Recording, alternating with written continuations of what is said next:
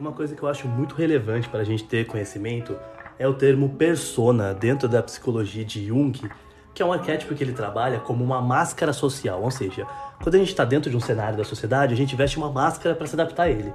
Então a gente é uma pessoa dentro do trabalho, a gente é uma pessoa com a nossa família, a gente é uma pessoa com os nossos amigos e a gente é outra pessoa quando está sozinho.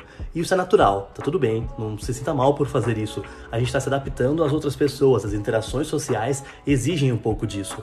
E usar a máscara social, vestir a máscara social é certo, é correto e tá ok. O problema é quando você faz isso sem perceber e quando isso começa a afetar verdadeiramente a sua identidade real. Então, ah, no trabalho eu preciso ser uma coisa diferente do que eu sou de verdade.